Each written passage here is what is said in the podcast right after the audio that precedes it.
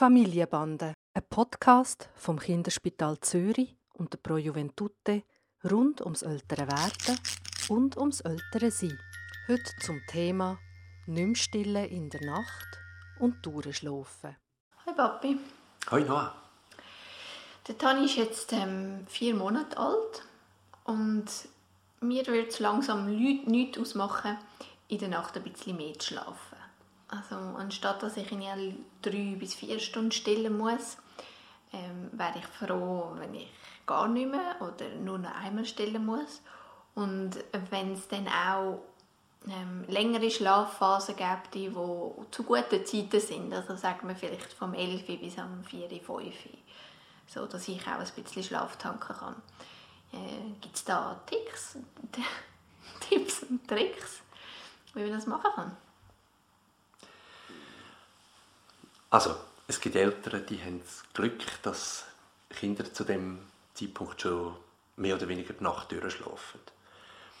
Das ist sicher nicht die Regel, das ist die Ausnahme. Und man muss sehr vorsichtig sein. Unter Durchschlafen verstehen wir eigentlich das, dass Kind zwar, wie wir alle, nach einer bestimmten Zeit wieder aufwachen, so etwa nach anderthalb Stunden, aber dass ein Kind schon fähig sein kann, einfach auf die andere Seite zu drehen quasi und weiter zu schlafen. Also, dich nicht ruft, der Papi nicht ruft. Aber durchschlafen heisst nicht wirklich durchschlafen. Und die Frage ist jetzt, wann braucht das Kind keine Nahrung mehr in der Nacht? Wann ist es fähig, ohne Nahrung vom frühen Abend bis am anderen Morgen durchzukommen? Und da gibt es Studien, unter anderem vom Remo Largo, wo jetzt äh, vielleicht 20, 30 Jahre her sind, wo man eindrücklich hat können zeigen dass eigentlich einige Kinder mit drei, vier Monaten schon fähig sind, ohne Nahrung die Nacht zu überstehen. Aber alle Kinder, alle gesunden Kinder eigentlich mit sechs Monaten so weit sind. Und darum, wenn du jetzt sagst, mit vier Monaten muss ich noch ein bisschen vorsichtig sein.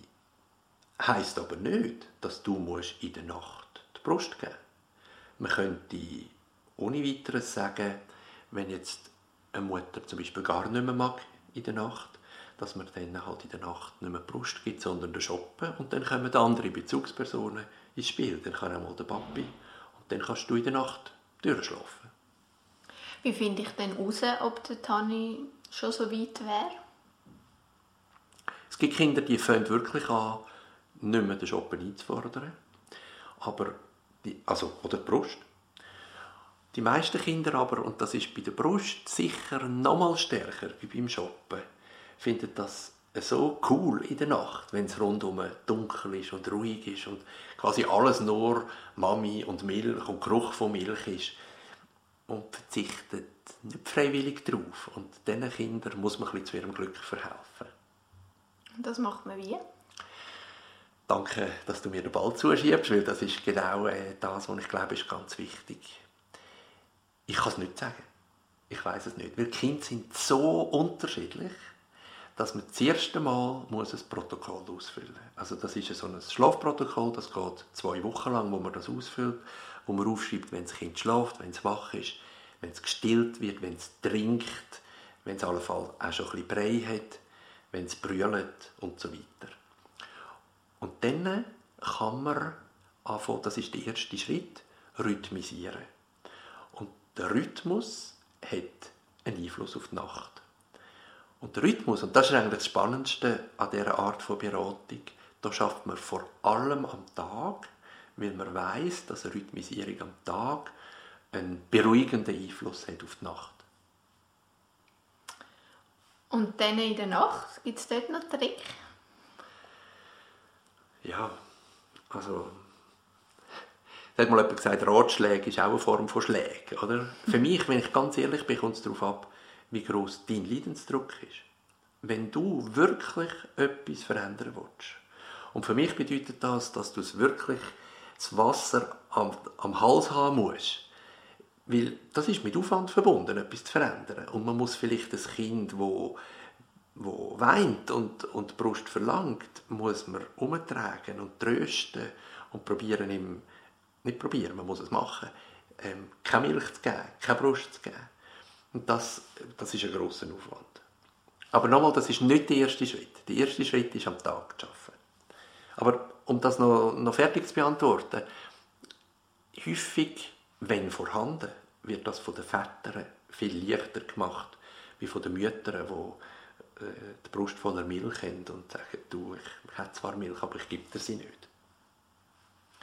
Also mit anderen Worten, ich muss zuerst mir bewusst werden, wie wichtig das mir ist. Also ähm, werde ich es jetzt wirklich schon probieren oder werde ich noch bisschen zuwarten und schauen, ob es von alleine kommt.